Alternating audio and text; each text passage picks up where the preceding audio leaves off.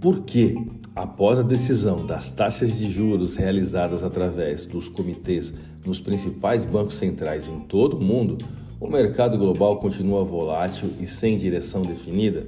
Você já se perguntou isso? Hum, eu sou Guaciro Filho, consultor econômico da Advanced Corretora e estarei aqui nessa tão aguardada sexta-feira, dia 5, para trazer à luz todos esses questionamentos. Construindo uma linha de raciocínio junto com você, estamos em uma semana de temporada de balanços de grandes empresas como a Apple nos Estados Unidos, cujo valor de mercado sozinha supera todo o índice Bovespa, ou seja, um balanço que tem influência no fluxo do mercado. Enquanto no Brasil, guardadas as devidas proporções, tivemos balanços de peso também.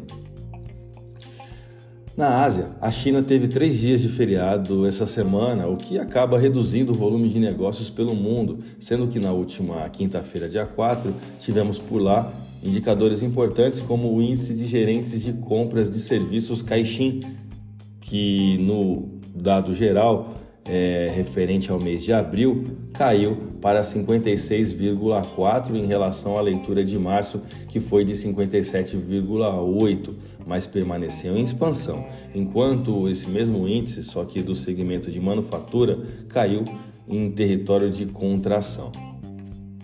Durante a noite, o índice futuro das principais bolsas americanas caiu. Deixa eu me referir aqui para vocês o que aconteceu. O Dow Jones Futuro caiu 0,86%, enquanto o S&P Futuro também caiu 0,72% e o Nasdaq cedeu 0,49%. E aqui eu deixo meu destaque para o índice futuro Dow Jones, que ficou negativo no ano nessa última sessão, recuando 0,06% no acumulado desse período. No momento de edição desse conteúdo, aqui às 6 da manhã, o índice futuro das três principais bolsas citadas opera no campo positivo.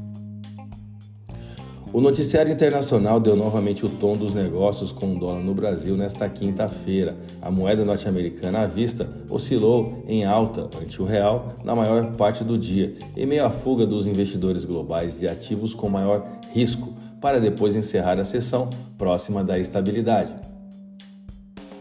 A decisão da taxa Selic de fato abriu espaço para novas quedas no dólar perante o real. No entanto, essa baixa não se sustentou.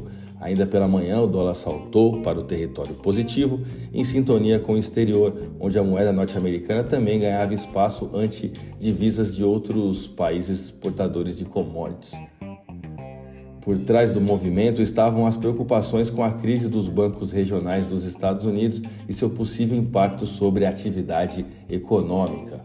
O banco norte-americano PacWest Bancorp confirmou que está explorando opções estratégicas, incluindo uma venda, enquanto o canadense Toronto Dominion Bank Group cancelou a aquisição do First Horizon Corp por 13,4 bilhões de dólares, ou seja, notícias que reforçam uma crença de que algo ruim pode novamente balançar o sistema bancário da maior economia do mundo.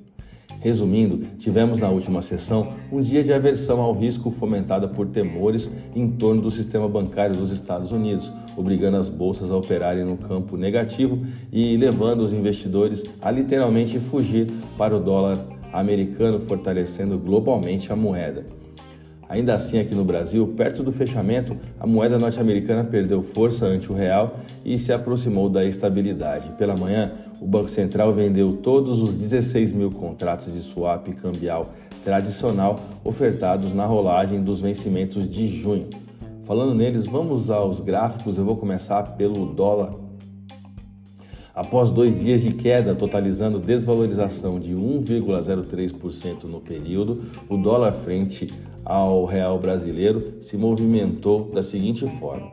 Uh, nos aproximamos da mínima tocada ontem em 4,97. Essa taxa spot ela é muito importante, pois demarca a reversão para a queda, digamos, mais consolidada no intradiário, e isso torna-se um gatilho para importadores. Abaixo desse patamar teremos as taxas spot de, anotem aí, 4,94 4,90 e 4,85, onde provavelmente teremos novas chamadas de compra, ou seja, alta. O volume financeiro ficou em 142 bilhões de reais em contratos futuros negociados na bolsa brasileira, o que nos deu uma variação negativa no dólar à vista de 0,22% e uma taxa spot de 4,9842. Vamos ao euro. Já são 22 pregões em que a paridade caminha dentro do nosso demarcador de lateralidade, configurado pelo retângulo. Caminhamos dentro de movimentos de curto prazo, onde o candle intradiário se posiciona próximo da linha média de 21 dias. Nesse ponto, veremos uma reversão para baixa somente se a taxa spot operar abaixo de 5,4624. Se isso não ocorrer, esquece, vamos continuar nesse movimento lateral.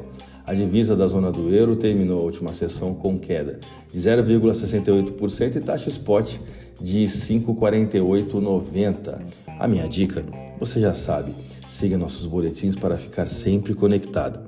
As principais notícias